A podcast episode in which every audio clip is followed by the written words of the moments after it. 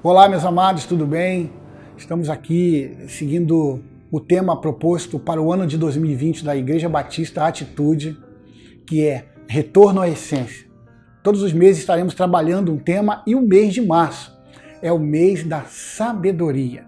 E a pergunta é esta: o que é sabedoria? Existe a sabedoria para lidar com pessoas e circunstâncias. Salomão pede sabedoria.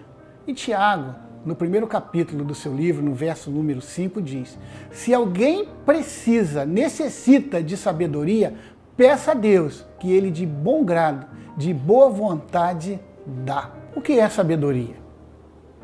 Uma das definições que eu mais gosto é: sabedoria é olhar as coisas segundo a ótica de Deus.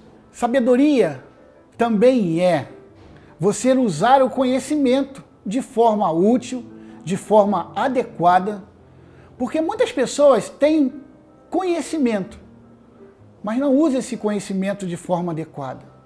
Mas quando a sabedoria vem de Deus, você consegue usar o seu conhecimento de forma que você vai ser abençoado e também abençoar outras vidas. Sabedoria, segundo uma definição do grego literal, é olhar para a vida com os olhos de Deus. Talvez trazendo também o título de um clássico evangélico. Em seus passos, o que faria Jesus? Isso. Quando você detém a sabedoria do alto, você consegue, em determinadas situações, lembrar o que Deus faria em determinado momento da sua vida. Qual atitude que você vai tomar? Que palavra você dará para uma pessoa necessitada. Essa sabedoria também, ela só pode vir dos céus. Como eu disse, sabedoria é olhar para a vida segundo a ótica de Deus. É como você estivesse usando os óculos de Deus. E Deus sim vai dar a direção correta para todas as circunstâncias que você estiver. Precisamos usar essa sabedoria, aquela que vem de Deus. Agora eu queria te perguntar: qual é a sabedoria que governa a sua vida? É a sabedoria divina ou é a sabedoria terrestre?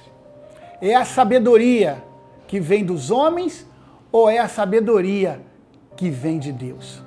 Escolha, pois, viver a sabedoria do altos céus e nós temos a certeza que a sua vida será direcionada pelo Senhor. E tudo que você colocar as mãos, tudo aquilo que você pensar, segundo a ótica de Deus, vai acontecer. Busca a sabedoria dos céus e que Deus te abençoe.